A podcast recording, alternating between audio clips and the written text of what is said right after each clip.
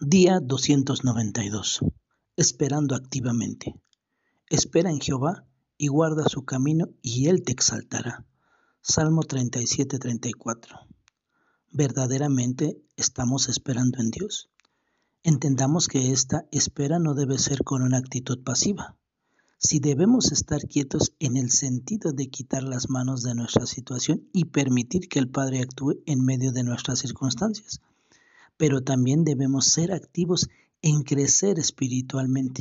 A medida que descubrimos la voluntad de Dios, reclamemos de forma activa las promesas que Él nos ha hecho y sigamos obedeciéndolo paso a paso. Veámoslo de este modo. Así como trabajamos en nuestros músculos físicos en un gimnasio, un tiempo de espera es una oportunidad para desarrollar nuestros músculos espirituales, nuestro carácter, fe y perseverancia. Lo hacemos incorporando las escrituras a nuestras vidas y expresando nuestra fe en que el Padre obra a favor nuestro.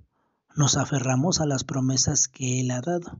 Disponemos vigorosamente nuestros corazones a creerle y obedecemos de manera enérgica cada vez que nos llama.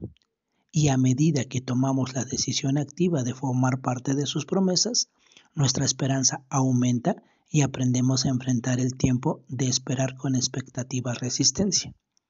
Por fortuna, debido a que eh, Dios es soberano y el universo está bajo sus pies, nunca ha dejado de cumplir su palabra.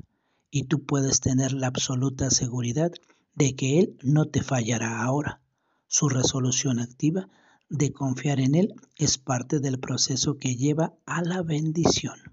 Hoy podemos decir juntos, Señor Jesús, resuelvo confiar en ti mientras espero en tus manos. Que tengas un excelente día y que el Señor te bendiga.